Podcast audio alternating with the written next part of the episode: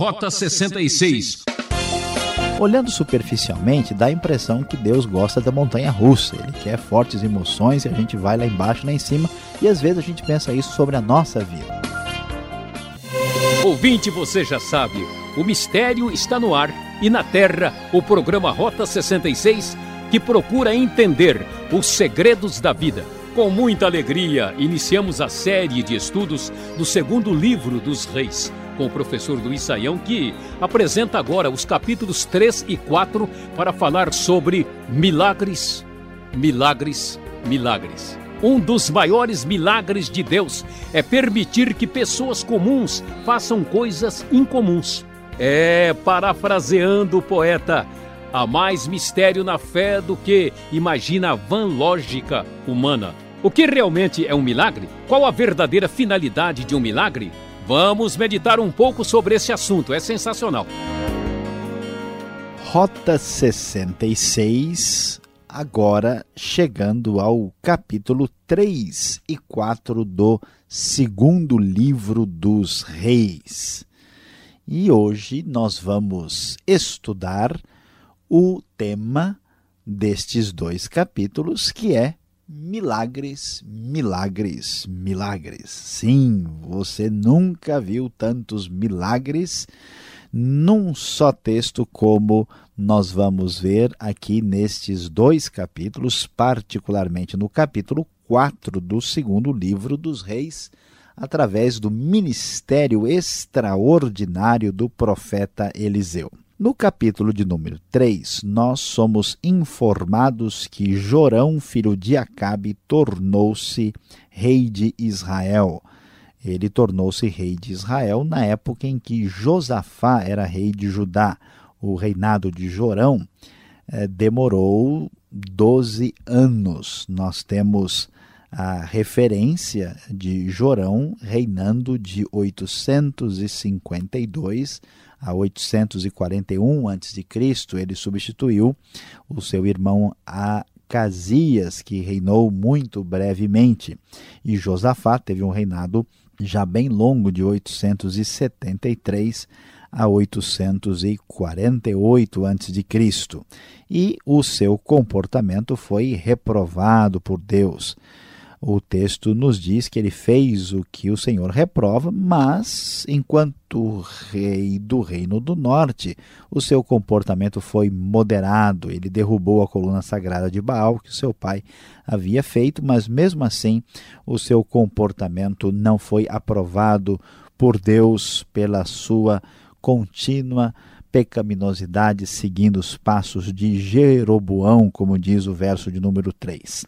Bom, nessa situação de transição de um reinado para o outro, nós temos aqui a notícia no texto que o rei de Moabe, Messa, resolveu aqui entrar em conflito, a escapar do domínio de Israel. Inclusive, é importante destacar que isso está é, registrado nos documentos arqueológicos encontrado ali é, na região de Moabe. Os moabitas confirmam a existência histórica de Acabe e a relação conflitiva com Israel. E então, como o rei de Moabe rebelou-se contra Israel, aconteceu que o rei Jorão acabou entrando em contato com Josafá, rei de Judá, pedindo para fazer uma aliança contra os moabitas. E a decisão foi a decisão de união. Os dois reis do norte e do sul, Israel e Judá, eles se reúnem e resolvem atacar pelo deserto de Edom e estavam já preparados para isso. Então Josafá, como um rei mais piedoso do sul, pergunta se não há nenhum profeta do Senhor para ser consultado. E aí o texto nos diz que ah, o conselheiro do rei fez referência ao profeta Eliseu. Josafá então disse: Olha, a palavra do Senhor está com ele. E assim foram consultar o profeta Eliseu o profeta Eliseu ah, respondeu de maneira negativa. Falou para o filho de Acabe: ó, vá consultar os profetas de seu pai e de sua mãe. Mas, diante desta ah, esse, dessa solicitação e por causa da presença do rei Josafá, Eliseu reconsiderou e ele até diz para o, o, rei o seguinte: que se não fosse por respeito a Josafá, rei de Judá, eu não olharia para você nem mesmo lhe daria atenção. E olha que coisa interessante. Ele pediu que trouxesse um arpista, e quando o arpista estava tocando, o poder do Senhor veio sobre Eliseu. E ele disse: Assim diz o Senhor: cavem muitas cisternas neste vale, pois assim diz o Senhor: vocês não verão vento nem chuva, contudo, este vale ficará cheio de água, e vocês, seus rebanhos, seus outros animais beberão. Mas para o Senhor isso ainda é pouco, ele também lhes dará Moabe nas suas mãos, e então garantiu aí a vitória sobre os moabitas. E é interessante que os texto nos diz que os moabitas, sabendo que os reis de Israel e Judá iriam atacá-los, eles se prepararam, se posicionaram na fronteira para a batalha. Quando se levantaram pela manhã, o sol refletia na água. Para os moabitas que estavam de frente, vendo aquilo, a água era vermelha como sangue, e eles acharam que é sangue. E os reis lutaram entre si e se mataram e e o texto nos diz: agora ao saque, Moabe. Eles achavam que os reis tinham lutado um contra o outro, mas enganados e desprotegidos foram para a batalha e foram derrotados. O rei de Moabe, vendo que estava perdendo a batalha, reuniu 700 homens armados de espadas para forçar passagem para alcançar o rei de Edom, diz o verso 26, mas fracassou. Então ele pegou seu filho mais velho, que devia sucedê-lo como rei, e o sacrificou sobre o muro da cidade. Isso trouxe grande ira contra Israel, de modo que eles se retiraram e voltaram para a sua própria terra, e Israel, conforme o conselho do profeta Eliseu, o profeta dos milagres, foi bem sucedido e conseguiu a vitória sobre os Moabitas. O texto vai adiante no capítulo de número 4 e nos fala da famosa história do milagre do azeite. A mulher de um dos discípulos dos profetas foi falar com Eliseu. Disse que né, o seu marido havia morrido e que agora ela estava correndo o risco de perder os seus dois filhos para um credor que os tornaria escravos. Ela não tinha o que fazer, não tinha nada ah, então Eliseu disse o seguinte: vá pedir emprestadas vasilhas a todos os vizinhos, peça muitas. Depois entre em casa com os filhos e feche a porta e derrame daquele azeite, que ela tinha muito pouco, apenas uma vasilha, ah, daquele azeite, em cada vasilha e vá separando as que for enchendo. E então a mulher fez isso e as vasilhas foram enchendo enchendo até que acabar o azeite parou de correr e ela foi a falar com o homem de Deus, Eliseu, e um milagre extraordinário tendo acontecido. Eliseu diz: Agora venda o azeite, pague suas dívidas e você e os seus filhos ainda poderão viver do que sobrar. O milagre do profeta é um milagre que auxilia a batalha de natureza política o milagre que atinge os pobres e necessitados, como essa viúva que ia perder os filhos. O Deus que age com seus milagres através do profeta também vai abençoar de maneira extraordinária outra mulher, desta vez uma mulher sunamita. E veja só, uma mulher rica. Ela insistiu que Eliseu fosse tomar uma refeição em sua casa. Ela disse ao marido: Olha, este homem é um homem santo, homem de Deus. Vamos construir um quartinho de tijolos e colocar uma cama, uma mesa, uma cadeira, uma lamparina para ele. Ela quis montar um pequeno escritório para o Eliseu na sua casa ali, para que ele pudesse ter uma certa assistência. E então, ah, o que acontece? Um dia, quando Eliseu chegou ao quarto, ele quis saber, perguntou para o seu servo Geazi, né? Ah, o que, que ele poderia fazer por aquela mulher. E então Geazi disse: Olha, a mulher não tem filhos, ela, o marido dela é idoso. E então, é, aqui motivado pelo poder de Deus, Eliseu né, manda chamar a mulher e avisa que, olha, por volta desta época, no ano que vem, você estará com o filho nos braços. A mulher não acredita e diz: Não iludas a tua serva. Mas a palavra do Deus poderoso de milagres se confirma e a mulher engravida. E então o tempo passa, ela com seu filho único, parece que as coisas vão se dar bem, vai dar tudo certo. O menino cresceu, diz o verso 18 na NVI, e foi encontrar-se com seu pai um dia e de repente começou a chamar o pai gritando: "Ai, minha cabeça, ai, minha cabeça". E imagine só essa situação. Ele foi levado para a mãe, o menino ficou no colo da mãe até o meio-dia e morreu. Imagine você, uma mãe já um pouco idosa, com um filho único, perder o único filho, ela ficou aborrecida, mandou selar o seu jumento e foi correndo encontrar Eliseu, o profeta dos milagres. Quando ela encontra Eliseu, ela, muito angustiada, chega e diz para ele o seguinte: Acaso eu te pedi um filho, meu senhor? Não te disse para não me dar falsas esperanças? E então Eliseu deu uma ordem ao seu servo que fosse até a, o menino que havia morrido e colocasse o cajado sobre o rosto do menino, o cajado do profeta. O servo de Eliseu obedeceu, voltou, mas disse: Olha, o menino não aconteceu nada, ele não voltou assim. Então Eliseu chegou à casa e lá estava o menino morto estendido na cama. Ele entrou, fechou a porta e orou ao Senhor. Depois deitou-se sobre o menino boca a boca, olhos com olhos, mãos com mãos. Enquanto se debruçava sobre ele, o corpo do menino foi se aquecendo. Eliseu levantou-se e começou a andar pelo quarto, depois subiu na cama, debruçou-se mais uma vez sobre o menino, e o menino espirrou sete vezes e abriu os olhos. Eliseu chamou Geazi, que era o seu servo, e as, também a mulher, e então ela é, ficou ali muito impressionada e Eliseu disse: Aqui está o seu filho. Ela prostrou-se aos seus pés, curvando-se até o chão, pegou o filho e saiu. Então veja que impressionante, que época extraordinária, quando Deus abençoou uma mulher rica, uma viúva pobre e direcionou a vitória contra os moabitas na batalha de Israel e Judá contra Moab. E para o desfecho do capítulo, nós ainda vamos ver mais milagres, ou seja, milagres, milagres e milagres. Nós vemos que Eliseu voltou de Gilgal e nesse tempo havia fome na região. Quando os discípulos dos profetas estavam reunidos, ele ordenou ao servo: ponha o caldeirão no fogo e faça um ensopado para esses homens. E aí Acontece que eles foram fazer uma espécie de sopa e alguém lá encontrou uma trepadeira, pegou os seus frutos e colocou ali, cortou e colocou no caldeirão do ensopado. Um ensopado perigoso, um ensopado venenoso. E acontece que, diante disso, todos, percebendo o perigo daquilo, começaram a gritar: a morte na panela!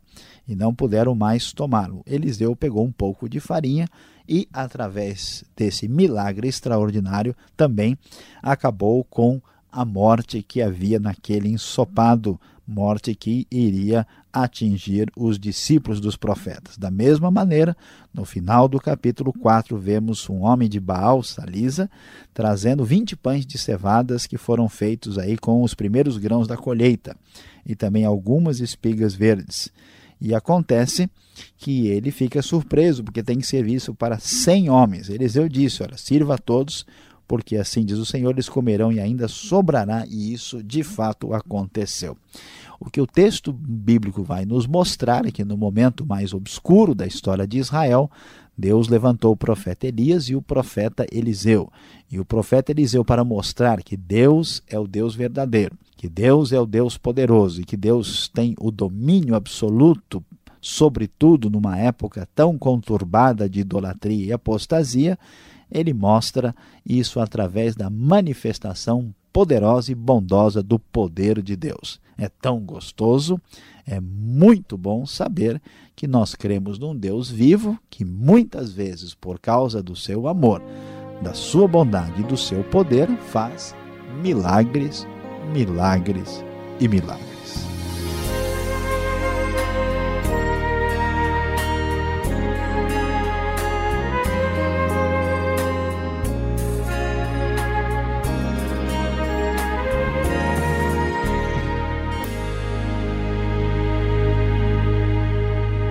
Você acompanha o programa Rota 66, o caminho para entender o ensino teológico dos 66 livros da Bíblia. No início da série, no segundo livro dos Reis, capítulo 3 e 4, com o tema Milagres, Milagres, Milagres, Será que precisa de um milagre para você escrever para nós? Marque lá.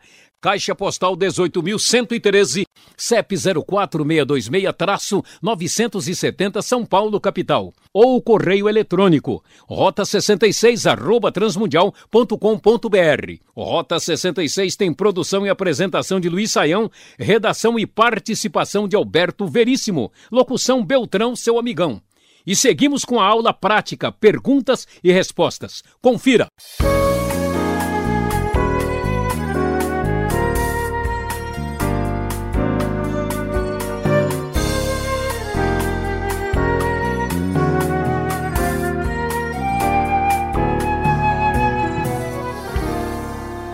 Vamos seguindo em frente com as perguntas agora no Rota 66, segundo livro dos reis. Já estamos no capítulo 3 e 4.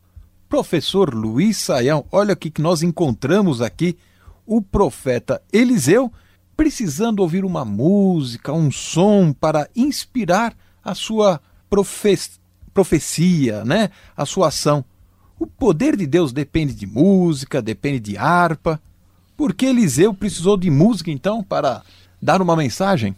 Pastor Alberto, isso aqui é muito interessante porque, de fato, nós vamos é, perceber que o ser humano, quando usado por Deus de maneira é, especial e miraculosa, né, ele continua sendo um ser aí psicológico, ele continua sendo ao mesmo tempo um ser psicológico e também espiritual.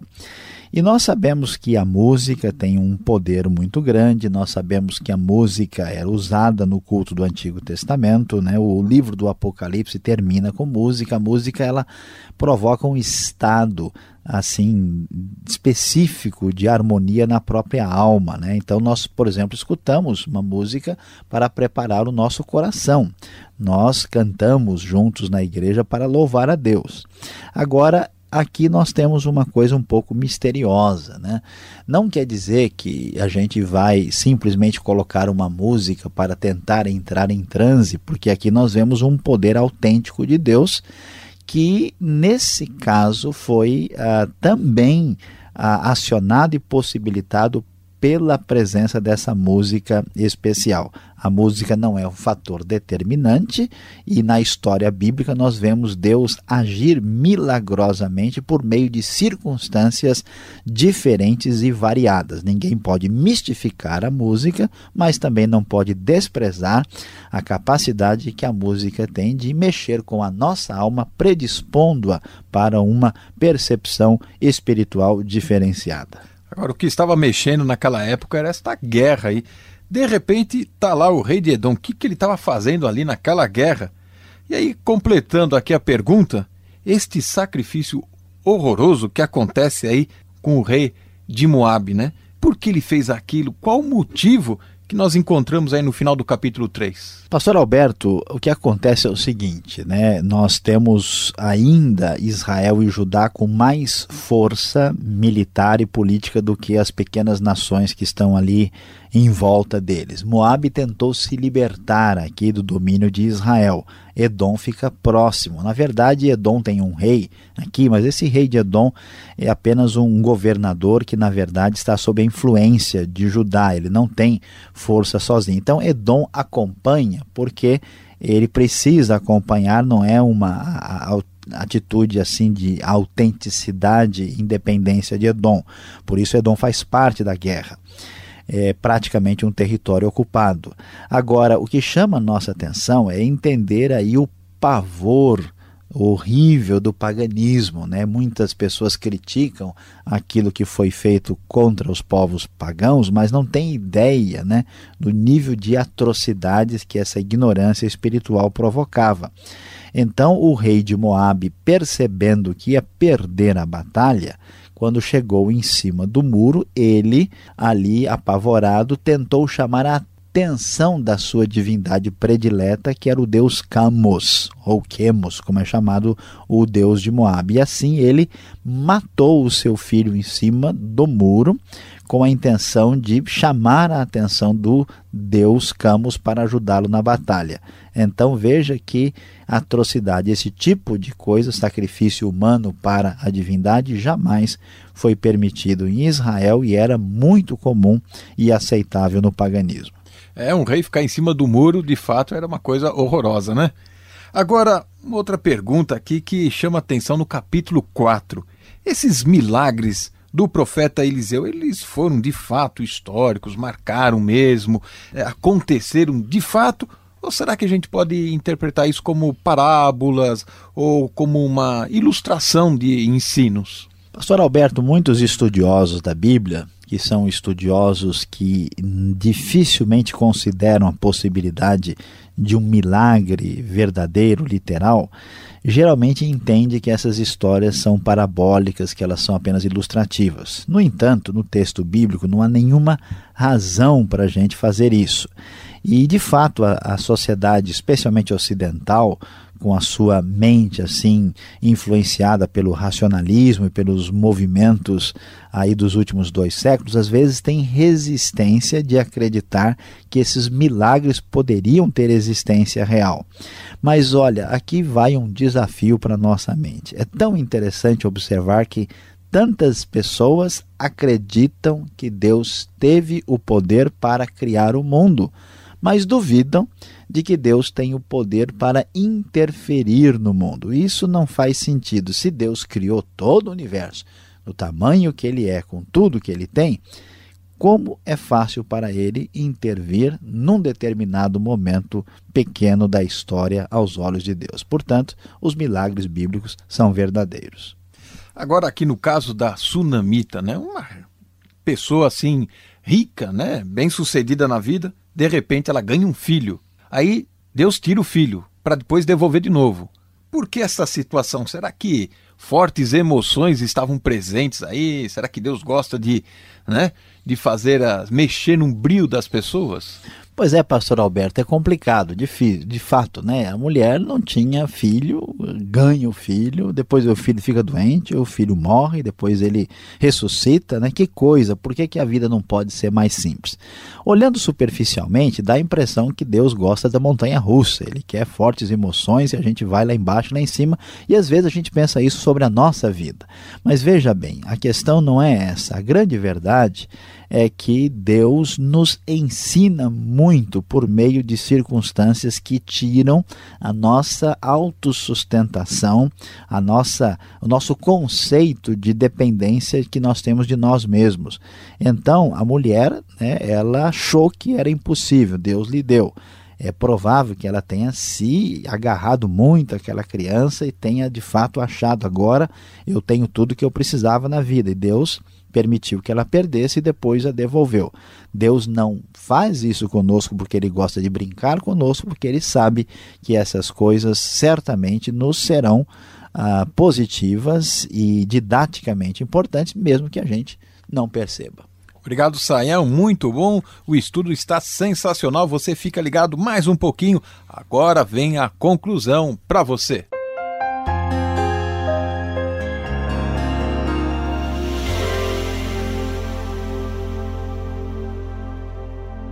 No Rota 66 de hoje, você acompanhou conosco no segundo livro dos Reis o capítulo 3 e 4 deste livro tão importante.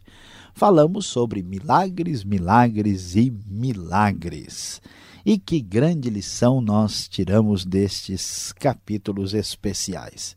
Certamente você ficou meio pensativo com o que vimos. É o poder da música da harpa que faz o profeta profetizar é uma guerra muito estranha que o profeta ajuda Israel a conquistar a vitória. É os milagres, são os milagres de Eliseu, alguns muito estranhos, a mulher que ganha um filho, que perde o filho, é multiplicação, quanta coisa diferente. A grande lição, a grande verdade que precisa ser destacada, aquilo que de fato é importante para nós é saber que o Deus do poder milagroso é também um Deus misterioso. Nem sempre vamos entender os seus caminhos, mas saiba que Ele, que é o Deus milagroso e misterioso, também é um Deus bondoso. Ah, que pena, até Beltrão está com saudade. O programa Rota 66 de hoje acabou. Esperamos você no próximo programa, aqui mesmo, nessa sintonia e horário, com mais um estudo no segundo livro dos Reis. E você já sabe, ouvinte, essa é uma realização transmundial. E não esqueça, acesse o site transmundial.com.br. E aquele abraço.